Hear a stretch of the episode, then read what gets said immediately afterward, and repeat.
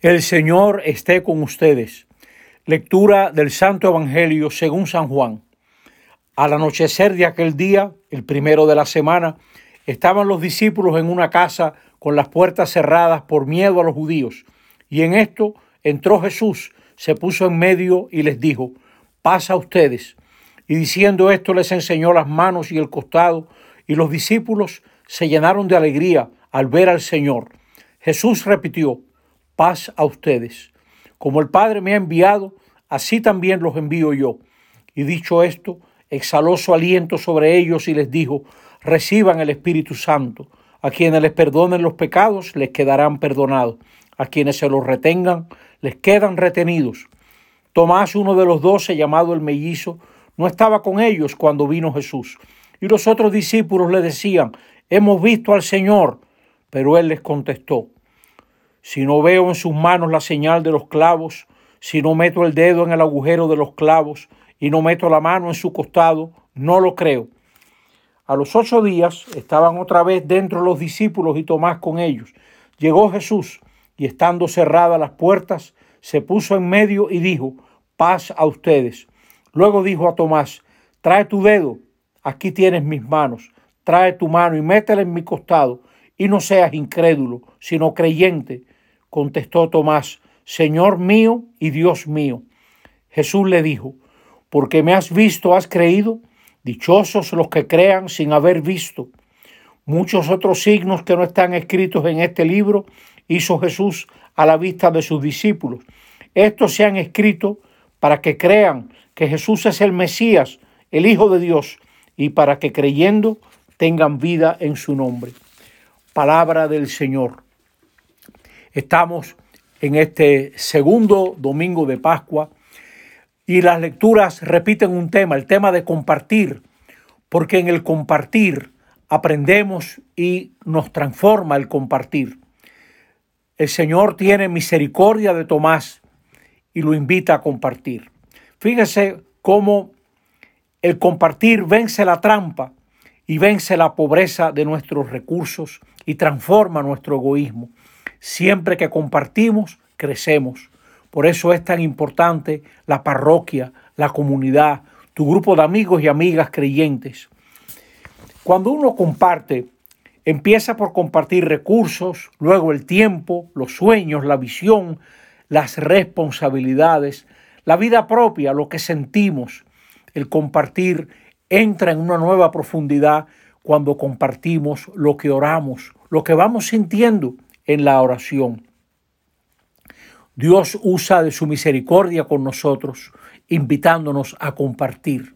Y el que comparte lo que va orando, recibe también de los otros la acción del Espíritu en esas personas y se va confirmando, va encontrando como una ruta. El Evangelio de la misa de hoy es tan importante que se lee en los tres ciclos litúrgicos de la iglesia. Como saben, la iglesia no repite todos los evangelios cada domingo, sino que tiene como tres modelos. Pues bien, este evangelio está en todos, en todos los modelos. Hay que leerlo cada año, pase lo que pase, porque tiene enseñanzas que nos tocan muy de cerca. Fíjense cómo los apóstoles están reunidos por el miedo. Esa es una unidad de miedo. Y Jesús les sale al encuentro. ¿No es esa la experiencia de nuestra vida? Que Jesús siempre nos ha salido al encuentro para librarnos del miedo, para ampliar nuestras miras, para darnos paz, para enviarnos, para que veamos que la obra de la lealtad de Dios son, es un camino de luz para todos nosotros. Jesús nos reúne y nos envía y nos sale al encuentro para encomendarnos su perdón. Pero nosotros preferimos andar de nuestra cuenta. Somos los hijos, las hijas de un mundo y de una cultura muy individualista. La gente paga por no tener obligaciones sin saber que cuando uno contrae obligaciones de amor, obligaciones con gente que uno quiere, esas obligaciones se convierten en caminos de crecimiento. Tomás andaba de su cuenta y no estaba con la comunidad. Y luego quiere someter a Dios a lo que él ve, a lo que él toca. Así somos nosotros. Somos una iglesia de Tomases, de Tomasas. Queremos que Dios venga a lo que nosotros queremos, a lo que nosotros entendemos. Y lo grande es que el Señor se somete a Tomás, le sale al encuentro a Tomás para invitarlo a hacer experiencias nuevas. El Señor te invita a hacer experiencias nuevas. Entra en el camino de la oración, por pequeña que sea. Rehaz tu comunidad. Busca el camino de la comunidad, paso a paso. Encuéntrate con tu parroquia. Celebra la Eucaristía. Anótate a un pequeño proyecto en bien de otros que jamás te lo puedan pagar y harás experiencias nuevas. El reto del resucitado está en que nos invita a dejarnos llevar por el soplo del Espíritu, a entrar en la tierra de nadie, de la vida pública, el saltar más allá de la gente conocida. Oiga bien, si usted cruza la ciudad para ver una amiga, si usted cruza la ciudad para jugar golf, cruce la ciudad para conocer proyectos interesantes, cruce la ciudad para hacer experiencias nuevas, que estamos ante una nueva creación. Jesús sopla el Espíritu. Aquí en el Evangelio de Juan vemos cómo Jesús capacita a sus discípulos, soplando sobre ellos el Espíritu Santo. Vamos a reflexionar de nuevo en estos pasos que ha dado Tomás, valiéndonos de un artículo del padre Pagola, que siempre escribe tan bonito.